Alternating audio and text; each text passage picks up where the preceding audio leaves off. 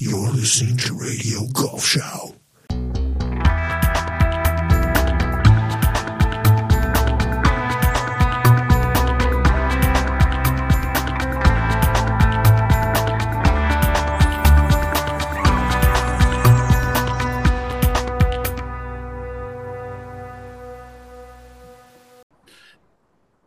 Ladies and gentlemen, boys and girls, it's another episode of Radio Golf Show. My name is Frank Forster, and today we welcome back Golf Show All Star Jeff Martin, who is here for his, I believe it's his fourth visit with us, and who has just uh, finished a um, a new book entitled "How a Two Iron Became a One Iron." And I think every serious golfer knows immediately what this book is about just from its title. Welcome back to the program, Jeff. I know we will have a lot of fun this next hour. Thank you, Frank. You look great. Well, thank you. It was, you know, I've been working on a Hogan biography for years and years, it seems.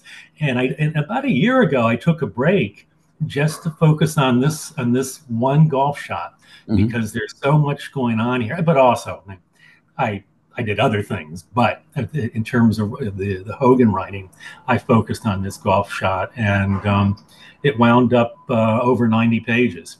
And uh, and and after I've you know put sort of the first draft out, I've gotten you know more information, which um, you know adds a little uh, texture to some of the the different um, pieces of the story. So, you know, there's still more to come. There you go. Um, well, I, I did have the privilege of reading your extraordinary account of what you just said. Uh, literally, was just one singular golf shot at the beginning, um, but in, in its wholeness, uh, so much more. And and this book um, is is truly extraordinary. Um, to me, it it read like a Scandinavian psychodrama with uh, protagonists appearing all over the place, and and I can't wait for it to be to be published and for the uh, for the uh, golfing public worldwide to be able to read it. Um, it was Bobby Jones who once said that the real way to play golf is to take pleasure not in the score, but in the execution of strokes.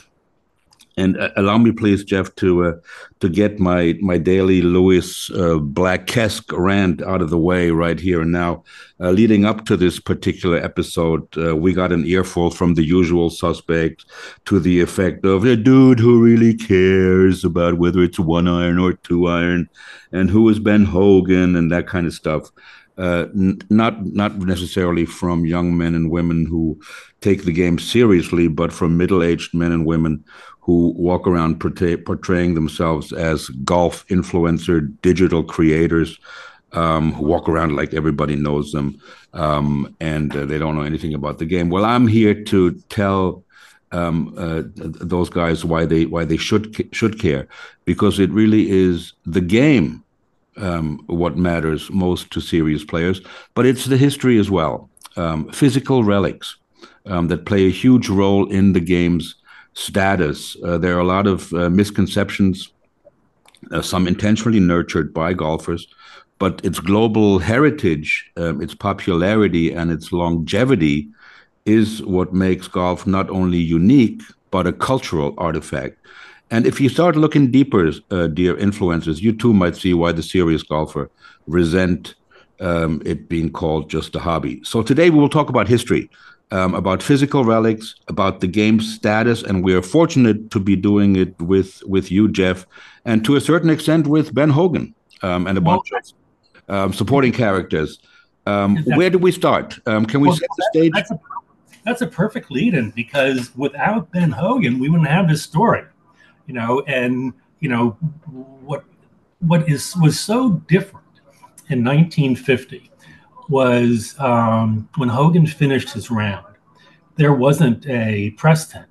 You know, he didn't go off to a room where he, you know, he sat and answered questions and they went through this, that, and the other thing. No, he he was, you know, he was exhausted. Obviously, he was very thirsty because it was very hot. So he went upstairs to the men's locker room, found a big pitcher of ice water, you know, got as far away from the reporters as he could, but then answered questions for what seemed like 15 or 20 minutes from the reports. Mm-hmm. And what what the shot that he was most focused on was not the second shot to 18. The shot that he spent, the, the singular shot that he spent the most time on was his tee shot on 17 and that's the that's the accompanying picture on the cover. If you want to hold up the cover for people to look at, mm-hmm. um, Hogan hit a one iron on the 17th hole, and that is well documented. And that hole, people might be surprised to hear, is 230 yards long, uh, considerably longer than the the second shot had that you know the, the published length of the second shot on 18. And the reason that shot um, uh, sort of was front of mind was it hit the green, then popped into a sand trap. Mm-hmm. And Hogan thought he'd hit it perfectly. And he and, and and then he thought he hit his sand shot perfectly, but it it, it, it pulled up short, and then he didn't even get that one in the hole. Right. So he lost his lead on 17. So he was talking about that shot he did not spend, as far as I can tell, he didn't spend any time on on the approach shot to 18. So then what happened? On Sunday, when the newspapers were published, four different clubs were attributed to that shot. Uh, you know, um, the writer at the New York Herald Tribune said it was a, a fairway wood, right. which of course wasn't. because we could tell from the pictures. And he later changed his view to a two iron. There were four, there were three other writers that thought it was a two iron. There were four writers who thought it was a one iron. Um, Charles Bartlett, who was a, um, a reporter that Hogan, you know, liked a lot, he said it was a three iron, which I think is kind of interesting. Mm-hmm. Um, and then there were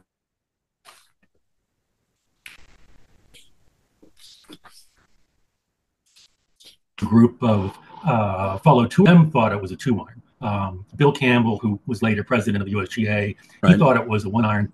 But you have people like playing partner Cary Middlecoff, uh, George Fazio, who was in the playoff the next day, um, yeah, Fred Corcoran, who was the um, PGA Tour manager. He thought it was a, a two iron.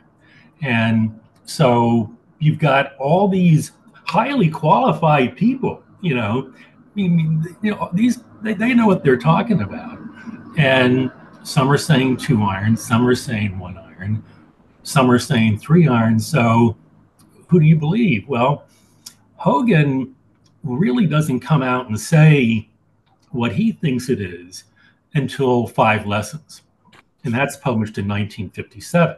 Right. And and and, and there, there's there's you know not to, not to just monologue this, but there there was something that was critical in a one of the biographies that was written, and it kind of shows you the, the lengths I went in researching this book. And Dave Barrett's Miracle at Merion, he references an article that was written and published by Charles Price in 1950. And he says in his book, you know, the, the biography, very good biography. In fact, it was something that inspired me to uh, look closely at Hogan's uh, life. Um, you know, he, he says that Price interviewed Hogan within a couple of weeks of the uh, U.S. Open in 1950 and told him that he hit had hit a one iron. Mm-hmm. Now, my work, aside from you know, you know, you know, looking up old newspaper articles about golf is um, um, the type of work you do in, in, a, in a court case. Mm-hmm. So if somebody had, a, you know, and I'm a, my background is finance. So if somebody wanted, you know, uh, a financial expert in, in a merger and acquisition transaction, they'd hire me. And so I know how to write a report that's bulletproof. That means you look at every document. You do not rely on anyone else's interpretation of a document. I spent two years trying to find that document that Dave Barrett mentions. It doesn't exist. It was never published. Mm-hmm. So Dave Barrett was relying on a document from 1950 that said Ben Hogan told him that he had hit a one iron, but the, doc- the document was never published. Mm-hmm. And so, for, so from 1950 to 1992, that is when that was the art that was the date of the article that Barrett actually found. It was a recollection. Mm-hmm. It was an article that recalled that, oh, in 1950, I interviewed Hogan. And in the interview, he said one iron, but it was never published. Well, in the course of a week, you can get things mixed up, let alone in the course of 42 years. Right. And so what what what what Barrett Barrett through Charles Price were recollecting from 1950 from from Ben Hogan, it, it, it has no validity. Right. It, it, it doesn't count. Yeah. It doesn't count.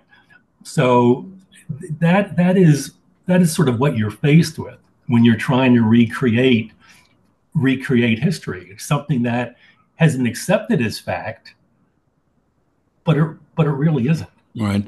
Well, um, just just to rewind a little bit, and, and especially to our listeners in Germany, um, we're of course talking about the 1950 U.S. Open at Merion Country Club, um, just outside of Philadelphia, um, and um, um, really, I, I, think what everybody knows is that famous uh, uh, uh, uh photograph uh, by Mr. Peskin of Hogan in the 18th fairway hitting that uh, second shot and um, the, the the club that he holds in his beautiful uh, finish, um, um, which for the longest time, and, and this is now 72 years ago, 73 years ago, um, the club that he holds in um, in, in, in his beautiful finish. Um, supposedly, it's now on display at the USGA, United States Golf Association um, uh, Museum, um, and it is a one iron that's on display there, not not not a two iron. Uh, maybe we can start, and and and you start uh, your your book with this as well. Is um, the position where Hogan was in the fairway, and that the plaque that there is now is is pretty much, uh, you know, n- not accurate. It's it's maybe a little bit further back on the flat and not on the downhill lie. Um, Hogan was playing apparently a two iron that was also bent two two degrees or something like that upright, which almost made it a one and a half iron. Um, w- would it even make sense for him to hit one iron there from the downslope to well, the green? I think that's a good starting point. Well, yeah, I think it, it is. It's actually yeah. What what is the shot? Basically, you're, you're saying is what was the shot and what did the shot demand? And he, um, interestingly enough, um, there's a little bit that that uh, Hogan tweaks his story as it goes along. But the, the consensus is he hit a good drive. You know, some people have said he didn't hit a very good drive, mm-hmm. but he consensus is he hit a good drive. And by good drive, you know, at least 250 yards. Right. Um, now, the, the drive, there's a plaque, but the plaque is 245 yards. Mm-hmm. And so that's not a particularly good drive for Hogan and the and the lie is reported to have been downhill. Mm-hmm. Well, the, the plaque is on uh, a plateau, and if anything, has a slightly uphill lie, lie. So if you take a look at the geography, and I consulted a photographer, he thinks Hogan's about 10 yards further down the fairway. Mm-hmm. And that's a little more consistent with a good drive for Ben Hogan. And it also um, uh, you know puts him in a place where the, the shot is is definitely uh, different. Uh, with the, with a downhill lie, the ball's going to come out lower. And what Hogan made clear in his thinking was he didn't want to go over the green. Mm-hmm. So he was going to make sure he landed short. And I don't think people appreciate that his plan was to land the ball short. And he did land the ball short, and it bounced on the green, and it just bounced on the green. So his plan was to um, avoid another bo- bogey, going back to, you know, where at the very beginning, instead of talking about his second shot on 18, right. he was more he is more fussed about his uh, tee shot on 17. So so that's where Hogan started from. He started from, and if you then and then if you look at what that yardage is, the the plaque's 213 yards. Well, if you take off 10 yards, and then if you take off, and then so so that takes you down to 203 for the mm-hmm. plaque.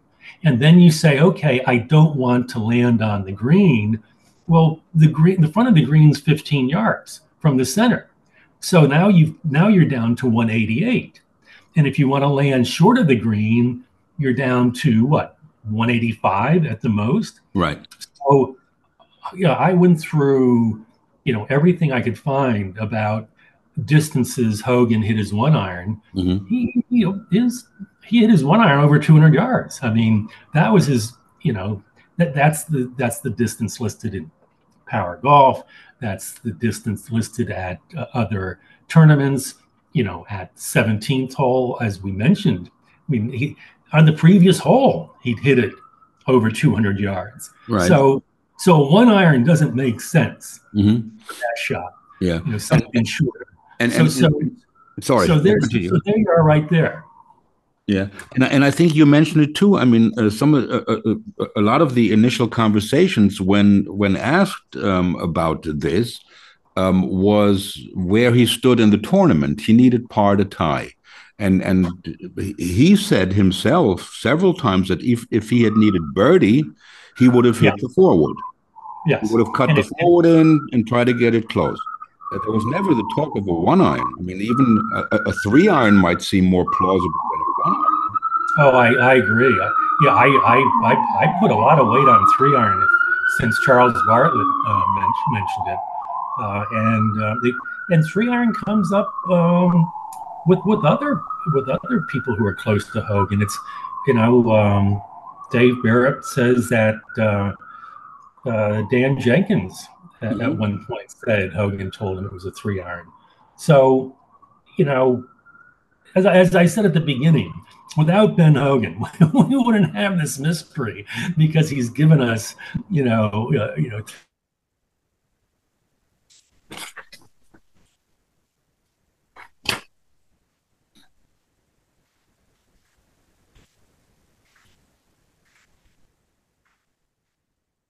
it would come out low. Some have, some have. Uh, Yeah.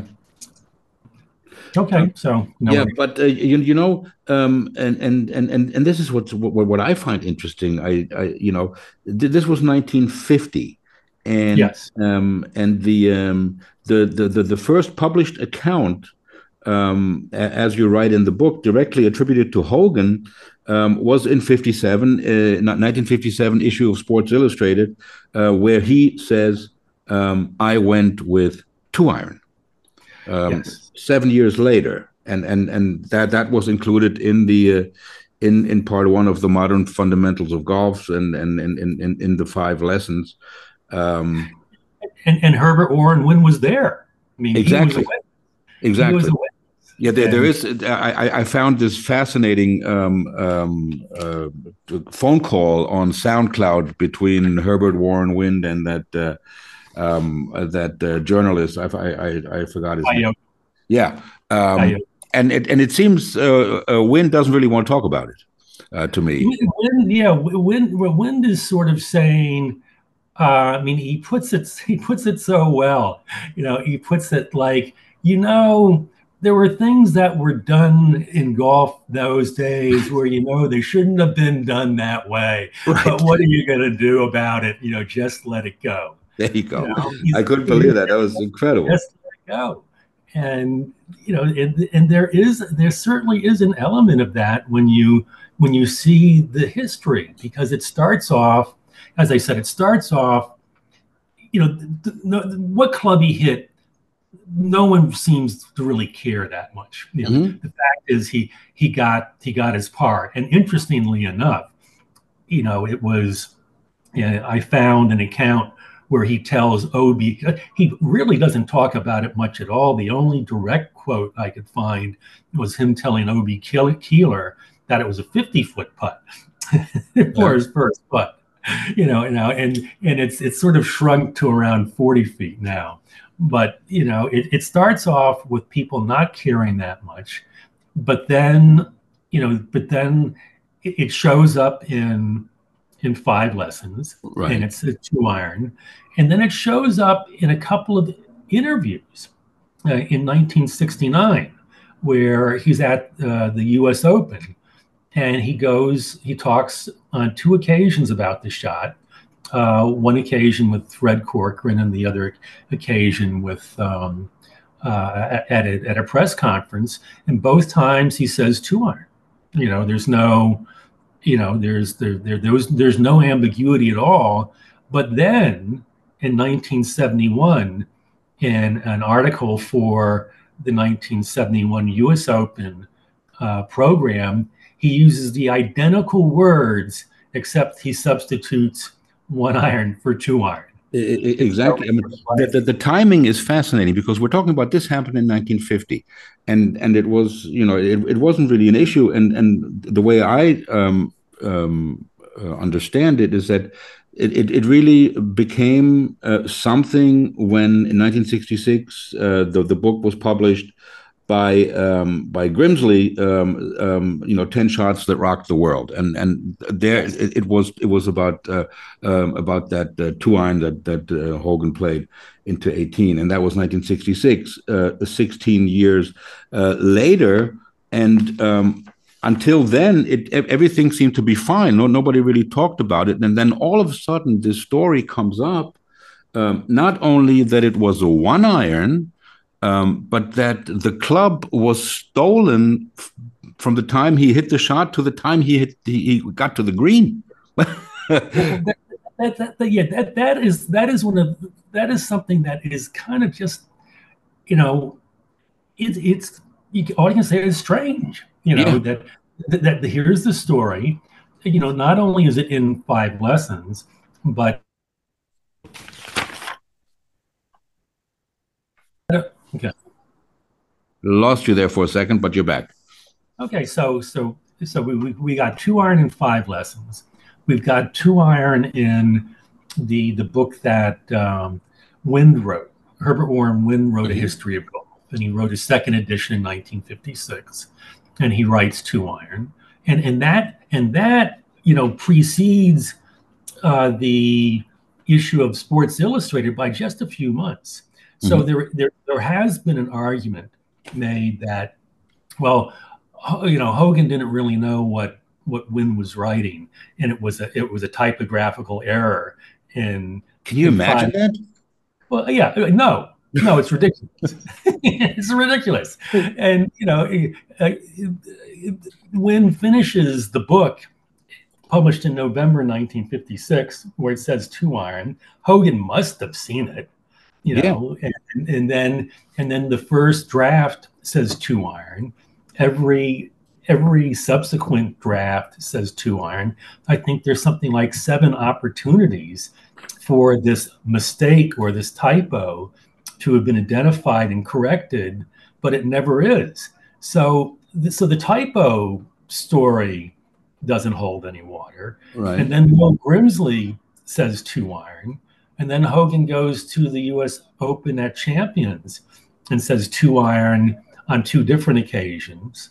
One on Thursday when he's overheard in the clubhouse with Fred Corcoran, and one in a one in a, um, a press conference he gives at the end of the week. So, you know, you know, he, someone as meticulous, as you said, as, as Ben Hogan, you know, he's he's he's making all these mistakes. It just doesn't hold water. So Yeah. Yeah, that, that, going. I mean, something's going on. yeah, that, that, that scene that you just described of, um, I think it was the assistant pro at Champions that was in charge of Hogan's clubs or something when he and driving he around. actually, actually, he worked at Seminole. Yeah, oh, Seminole, sorry. Um, and um, and um, and he, and he heard he overheard them going up to the locker room um, saying what you just said that it was a two iron, right? Um, well, again, yeah, there, there there are anecdotes where where Hogan has been overheard, you know, telling confidants. So so that's that's sort of the, the that's that's sort of the next layer. You've Yeah. got got what we have what was documented by Wind and Grimsley and others. Then we have what I what I call confidence, confidants, where um, or insiders, and an ins, a classic insider is Dan Jenkins. Mhm. You know, Dan Jenkins is um, it, he, he well, what got me interested in this topic was the golf films documentary, and um, I think they start the second half of that documentary, or they end the first half, somewhere in the middle. They talk about the one iron, two iron. And I remember thinking to myself, you know, what's the big deal? You know, hasn't this been solved? And then I, and then I discovered it's about as far from solved. Yeah, exactly. I mean, you you you you, you decided to get to the bottom of it. Three different clubs. Yeah, but but but the reversal. I mean, this is incredible. The reversal really took place in '71, which is 21 years after it happened. I mean, Yes. had nobody ever before mentioned that this club was stolen and and his shoes were stolen? All this stuff. I mean, um, That was, and and and and so so the question is, where did that come from? And I think you know, it. it I think look at the date of when the, the, the first story is 1960. It, it, it, the first story where the it's a one iron. It appears in 1966, and it appears in the fall. when, Right. you know, the golf season's over. So why are we talking about golf? And and and because there's there's this new wrinkle that the the club was stolen and the shoes were stolen. But again, going back to uh, 1950, if his one iron had been stolen, wouldn't that have been news? I mean, wouldn't that have shown up in, in, in, a report somewhere? even It- back it- then, even 70 years ago, that would have been. Well, uh, you, you again, you would have thought that uh, wouldn't wouldn't you know Hogan was you know do you think Hogan would get to go into the locker room, open his locker door, and see his shoes missing, and not like slam it shut and say, "Oh, where are my goddamn shoes?" I mean, I mean, it, it, it, it, no one no one cross-examined these new stories. I guess Right. is what you can say. Yeah, exactly. They just and but but just accepted the new stories. but what would be the um, um, what what would be the appeal of promoting that one iron that stolen one iron story? Oh, oh, you know, you'd have to have a justification Okay, to uh, to print the story. That, that's that's that's my view. My view is you just couldn't say out of the blue, oh, you know, by the way, it wasn't a two iron, it was a one iron. And Right. people say, well, so so what? I, I, I, I, my my take was, in order to get um, get it printed Mhm. and, and people to look at it, you needed to add in this wrinkle that it was stolen because you may recall it, it the first item was just a it was, it was wasn't even 50 words in in in this in this guy's column but the headline is anyone know who stole Hogan's one iron now that's a much juicier headline than oh by the way if five lessons says it's a two iron but it was really a one iron right. you know you know, so But and, and and we talked about this um, when when you were on um, um, before with um, with uh, by by yourself and with Bill Harmon and with um, our dear friend uh, Heinz, who has sadly passed away. Um, Hogan wasn't really the kind of guy that volunteered information in these kind of situations, right? I mean, he Well, wasn't. every every I mean, I mean well let me think about that um well uh, i do you know i i do it is interesting that the timing the timing's interesting the timing's interesting that uh trinkle's first column on the topic follows grimsley's book which which followed um, five lessons by about 10 years Uh-huh. but Grimsley was was, as you mentioned, ten shots that rocked the world. Now, if you wanted that tenth, if you wanted to change one of those ten shots, um, you'd want to draw attention to it, and and, and that's and so that's the, and so to me, that's why they, um, that's why um, Jim Trinkle basically added the. He, he was the guy who originated that story, and Hogan adopted Trinkle's language word for word in 1971. So yeah, just change it from. But but but the fingerprints are there. Why why wouldn't Hogan change it in the book? Which book? In in in, in the five lessons. Oh, no, probably didn't think about it. Know, it was wasn't. No one thought it. I don't. I assume no one thought it was very important in 1957. Right. Why would it be important in 1966? Well, I mean, as I, uh, I mean, maybe Ben Hogan didn't think he was appreciated as much as he ought to be in 1960. That's got that's incredible. That that that that is in, in, incredible, I think. Um, and then um, by by um, uh, you know after that new narrative is introduced by um, by Trinkle and anybody know who stole the one iron and that kind of thing. Oh, and the shoes. And the shoes. It's not only the one iron, but it's the shoes as well. I think that's how many pairs of white shoes did he bring to Merion that week? because he was wearing them the next day in the playoff. They look identical in the playoff.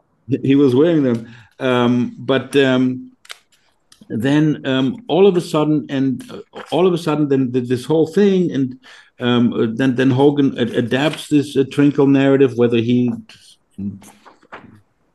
I don't know. It, it, gets it gets even even more interesting because then at some point um, this one iron surfaces. This stolen one iron appears in some out of nowhere. Out of nowhere, some guy sells it along with a whole other set of um, uh, uh, clubs for like 150 bucks to somebody, yeah. and there is this one iron personal model, whatever that thing is, and and there there are there are unbelievable pictures in in, in what you sent me. Uh, the, the thing surfaces.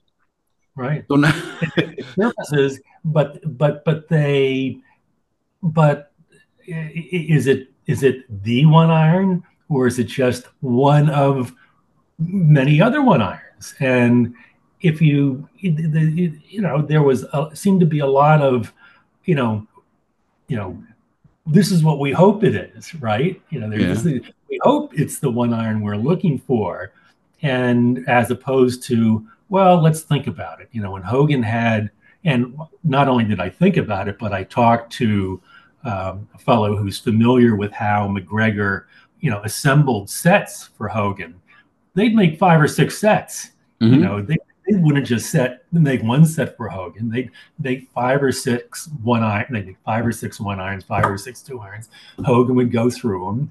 He'd take two or three that he liked right. with him, and the rest ought to have been scrapped. Now they may not have been scrapped. They may have walked out the door, uh, but definitely there definitely there was more than just one one iron right. out in the wild. You know, for somebody to have stuck into a bag of what what were just ordinary retail clubs, and you know they they weren't in good condition. Right. There was there was no reason to suspect that this was a tre- the one iron was a treasured souvenir.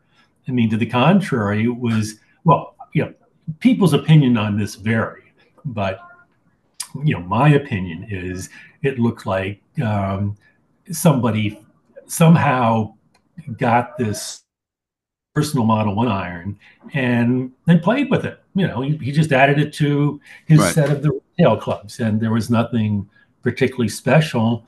And the, the thing that was most interesting was I was able to find a picture of Hogan's irons from from that the tournament. They they they're he's pictured in a locker in the locker room at the next tournament on the Wednesday after the the the Monday the, the Sunday playoff, and you can look you can see the back of the clubs, and the back of the one iron that was discovered really doesn't match the back of the clubs that uh, Hogan was carrying at Mar- at Merion. So, uh, you know, that's that's very. I mean, of course, it's possible but of course, it's possible the one iron is stolen. Of course, it's possible the, the shoes were stolen. And of course, it's possible he was carrying a one iron that didn't match any of the other clubs. but, but, but, if you multiply, you know, all those possibilities, you know, you're going to get, you're going to come up with a very, very small probability.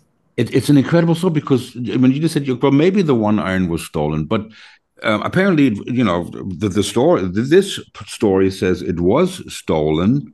Um, I mean, if, if you say, well, maybe it was stolen, that means, well, maybe Hogan was presented with a stolen one iron that wasn't really stolen by, by Lanny Wadkins or whoever. Exactly. But let, let, us talk about this. Let's talk about this character, uh, Bob Farino, uh, because there is also um, a, a, in in the book a, a copy of a letter from 1983, I believe, um, it's called "The Return of the Prodigal, Prodigal One Iron," um, where uh, where Bob Farino talks about um, um, how this how this club comes to him, um, to his golf, yes. and and what they went through to there, there, uh, there are two or three characters. There are two or three people who are in, involved. Uh, uh this a dealer named Bob Farino.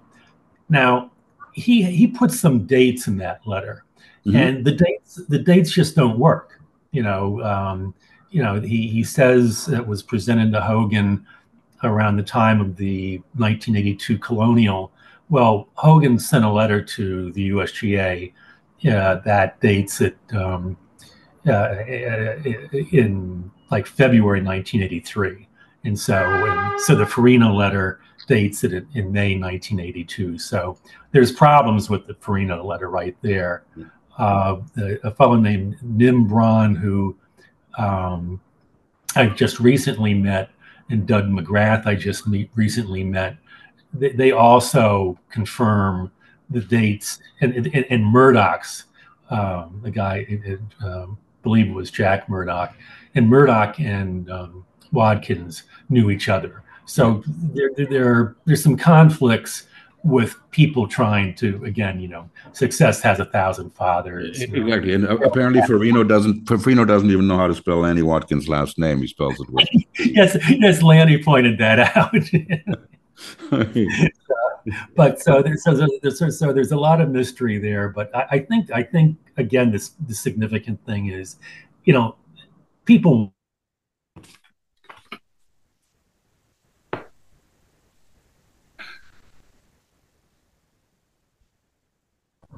you know, the, the people wanted, you know, Murdoch and I mean, I, I, I, believe Lanny. I mean, Lanny played a lot of golf with with Hogan, and he said, "Yeah, I I, I could tell right away it was a club that Hogan had used." But that's uh, what Lanny said.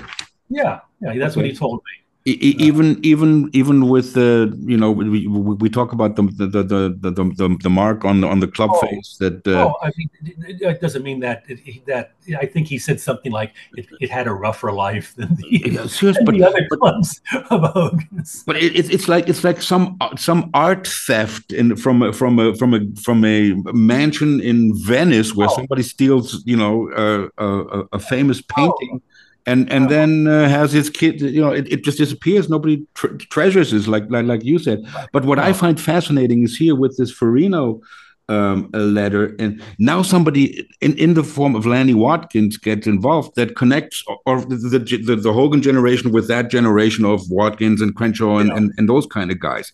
So um, that's, um, that's a whole other story that i don't go too far into mm-hmm. that the, the Farino and Murdoch and Lanny, and then a fellow named Doug McGrath, and then uh, then the Hogan's Club maker gets involved. But I, I, I think you know I, I'm comfortable based on the work that I've done that you know it was one of Hogan's one irons, but I think it was one of the ones that maybe you know walked out of the factory one day or or was you know, from a different set, there's really no reason to think that this particular one iron was uh, well, particularly since you know the engravings on the back. Yes, I mean, you, you can tell by the engravings on the back and um, and how the how the club was broached. I mean, that's the sort of the term of art that creates the the what they call the um, the weight bar. Um, mm-hmm they, you know that it's a mismatch. Well, but they are, they are beautiful clubs, aren't they? Jesus. Um, there, yeah, and, and, and the thing is, there are four or five others. I mean, you know, that I found uh, that um, so that show that you know there's more than just um, you know one of these out there. Yeah. Um, but but what you said also, I mean, you know, the the, the they used MacGregor. They used to make um, they used to make five um, five uh, uh, cop copies of five five um, uh, clubs of each for for Hogan, and he picked two. I mean, that that alone again shows the perfectionist that Hogan was, and it makes all of these things that that have that happened in the last now I guess it's thirty years um, um, so much more um, unbelievable mm. as to as to where this story came from. So so then there's the um, the incredible part in the book where um, where you, we, we, talk about how the club was presented to uh, to Hogan and, and and what what the reactions were, and everybody seems to have a different recollection of what the reactions of Ben Hogan were um, when he when he saw this uh, uh, club. Um, um, of course, Lanny, and then um, the guy from Golf Digest, and uh, and uh, Trevor Grant also. Um, but um, then this this whole story became official that it really was that the, the, that that's the interesting and, and that that the, the, my favorite my favorite part of the book in mm-hmm. some respects is the foreword you know where there's uh, uh there's a line that uh, from a from a poet from years gone by who's basically basically says you know you, you can't change history it right. says moving finger writes and having you, you can't change what happened. You can't change what actually happened. And it goes the moving finger writes and having writ moves on. Nor all thy piety nor wit shall lure it back to cancel half a line, nor all thy tears wash out a word of it. Okay, you can't change what happened. However, however, you can change history.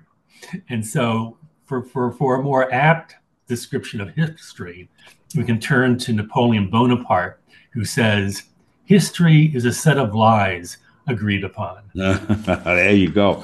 And, um, and, and by, by, by no means um, are you uh, rewriting history.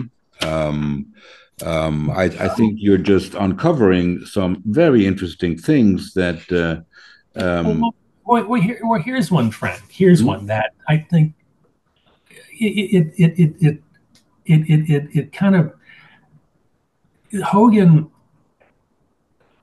Hogan's drive in the playoff was the identical distance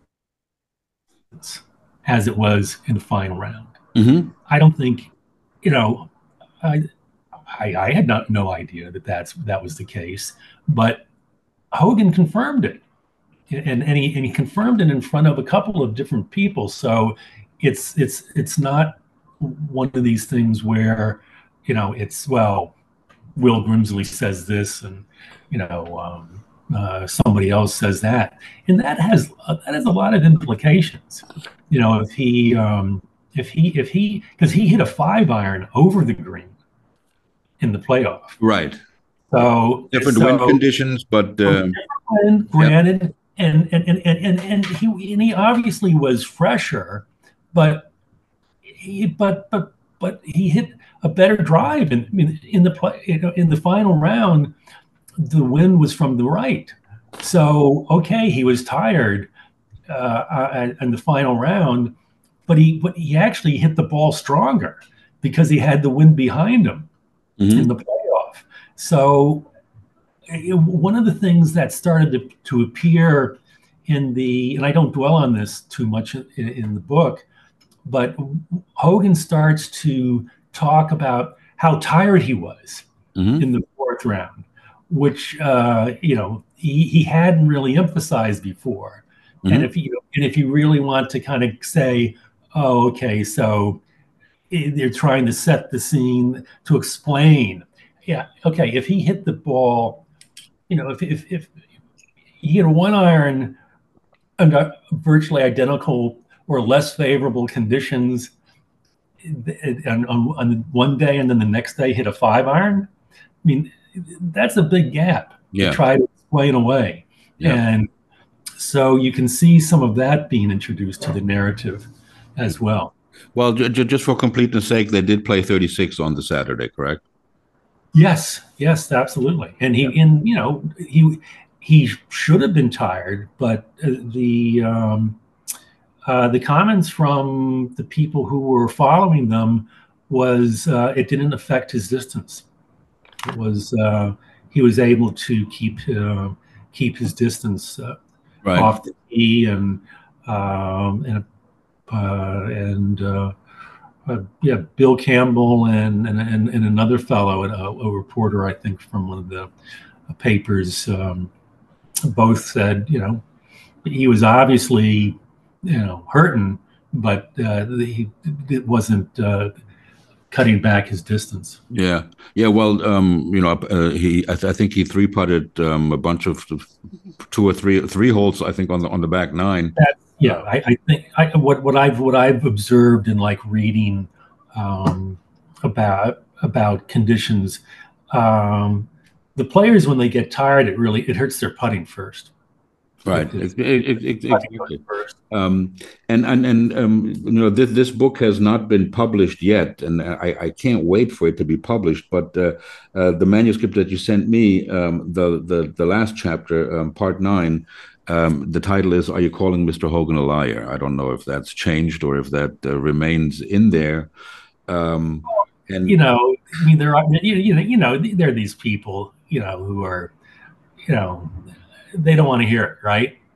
they just don't, they just don't want to hear it, and um, they don't want to hear that uh, Ben Hogan did anything less than something uh, that um, you know you, that might not be, as Herbert Warren Wind put it so delicately, might, might not have been the way things should have been done. It, but that's exactly. what Wind is saying. Wind is saying, you know, for I'm not going to get into it. Right. You know, I, I don't want to get into it, and I don't want you to get into it. But you know, uh, sometimes things were done, said and done in a way that you know you might not, you know, be uh, might not be looked upon as favorably as it as it might be. So th- so that's in there, and and what it does is it does document other instances where Hogan has, you know, what, whatever you want to call it, whatever bent the truth or, um, you know, for you know, for example, I, I have you know there, there's there's a guy who you, you just can't get over that Hogan has written letters where it says I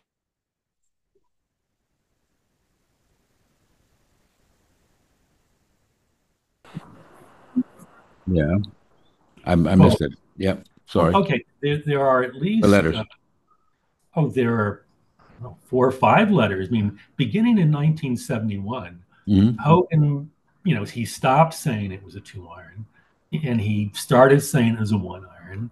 He always included that the it was stolen, and he often included the shoes were stolen. So it was, it, you know, it, it became there, there is quite a definite you know, change mm-hmm. and, and uniformity of the change. And, you know, people who like the idea of, you know, Lee Trevino saying only God can hit a one iron, right? Okay, well, here's here's God. here's Ben Hogan. Here's our God hitting, hitting a one iron. And, and, and they love these letters that he's written. And yeah. he's written, you know, he's he, he wrote one to he Murdoch. You know, he wrote one to um, uh, the the fellow who at at Merion. You mm-hmm. know, Merion sent them uh, a manuscript, um, and he said, "Oh yes." Uh, hit the one iron shoes were stolen. yeah, and, and stolen.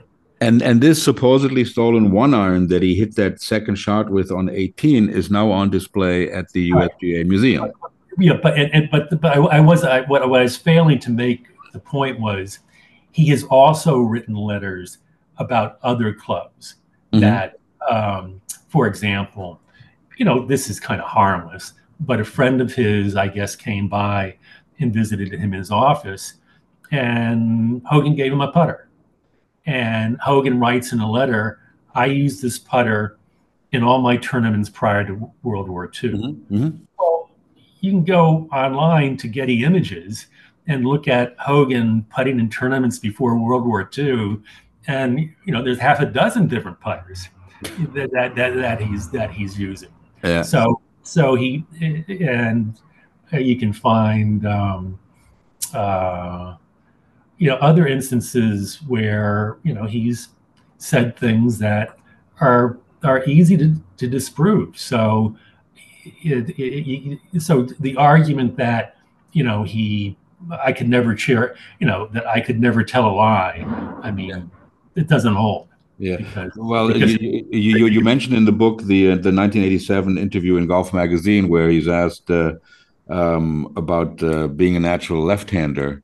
Um, oh, well, that I'd forgotten that one. That that that is that one is incredible. That one is incredible. I mean, he says George Peper says you were a natural left-hander who took up the game right-handed, weren't you?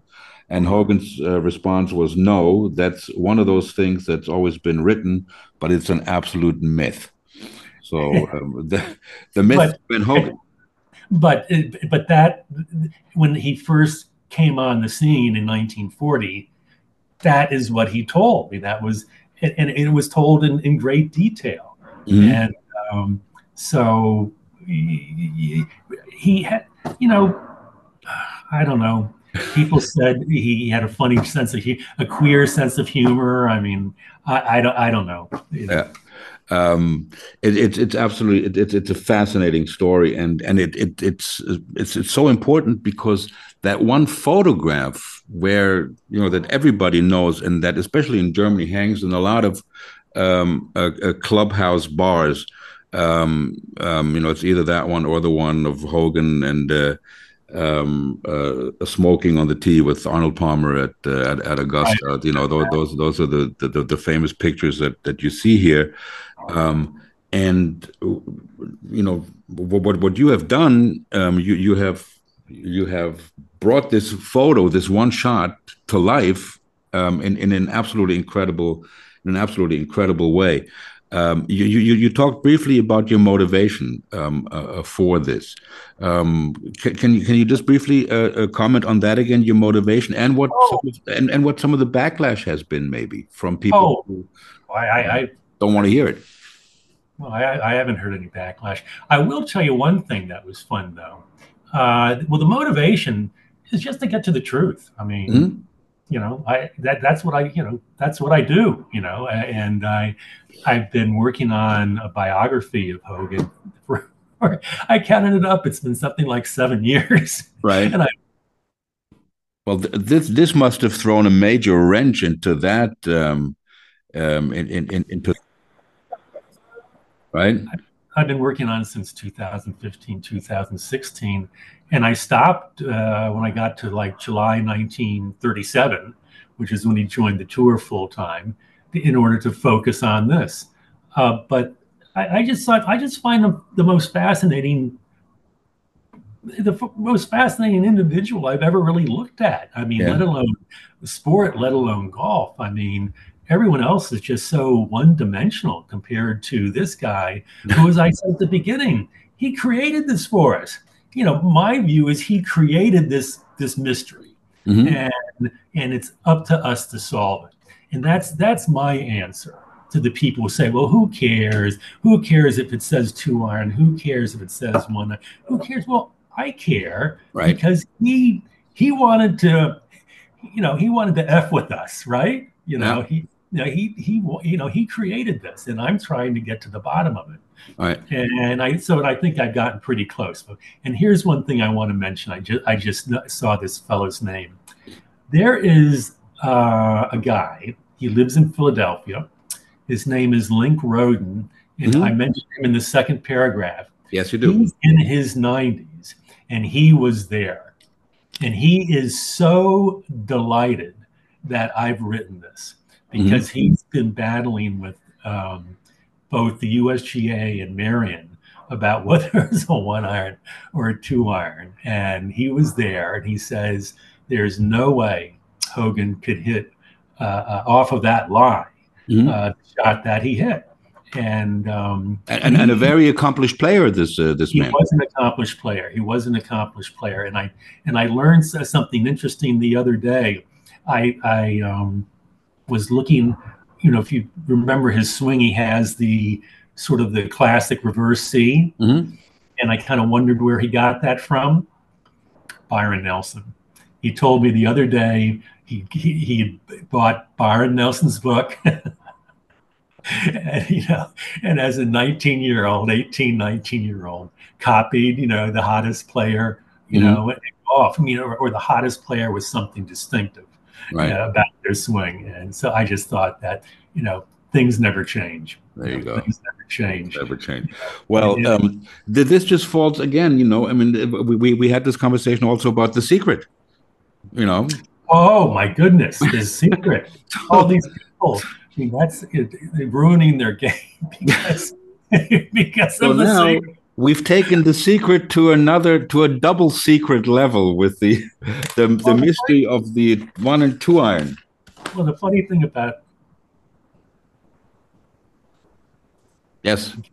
Well, I was just going to say the funny thing about the secret is there's there's a, a wonderful film clip, which actually a, a piece of not the whole thing, but a piece of a film clip from the Ed Sullivan Show did make it into the documentary where Hogan saying, "This this was for me."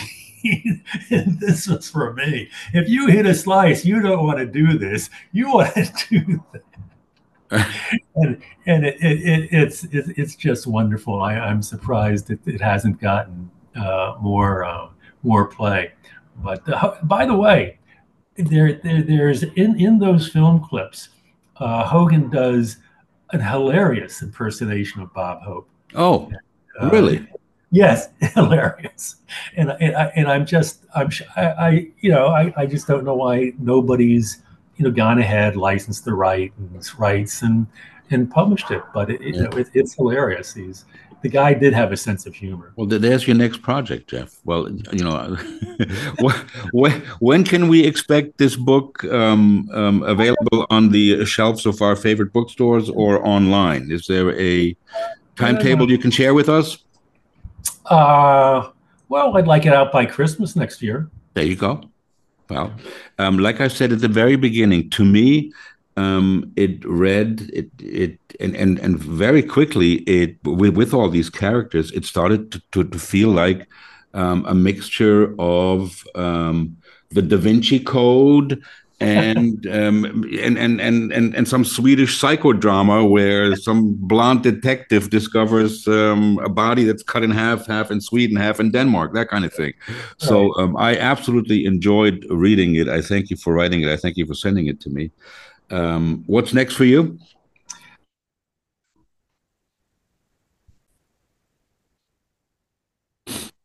You know, sort of, I, I have sort of two directions I can go. Either, either I can try to um, finish the, uh, the, biography, and you know, I don't. That, that's going to be some sort of three volume affair. The, the, the uh, if I were to select another you know singular event or or a singular part of Hogan's career, I think it would be 1945, mm-hmm. and, and, really go deep into um, the Nelson uh, Ben Hogan rivalry. Mm-hmm. Uh, I, don't, I don't think uh, I don't think uh, I, I, think I think Nelson has benefited from a, a, a rewrite of history mm-hmm. in, that, in that instance. Yeah. Well, I, I think those stories need to be told. The history needs to be kept alive, and I thank you for doing it, sir, because uh, it, well, it's a lot of fun. It, well, yes, um, but it's it's it's a lot of work, and when when when you get your uh, your hands on on this book uh, when it does come out, um, ladies and gentlemen, you will see um, the kind of meticulous research um, and the countless hours that have gone into it, because um, there there are no assumptions in this book. It's all facts. Oh, right. I mean, that, that, that's how I was trained uh, in, right. in, in, litigation. I mean, you know, if you write something and you can't back it up, you will just be destroyed. Well, everything is backed. I don't like that. everything is backed up. Jeff, it's been an absolute pleasure seeing you again. You look great. Um, give my best to New York City. It was great hearing the uh, sirens in the background that I remember oh so well. Um, take care of yourself, and um, we look forward to the next chapter in the life of Ben Hogan. Thank you very much, sir. Thank you.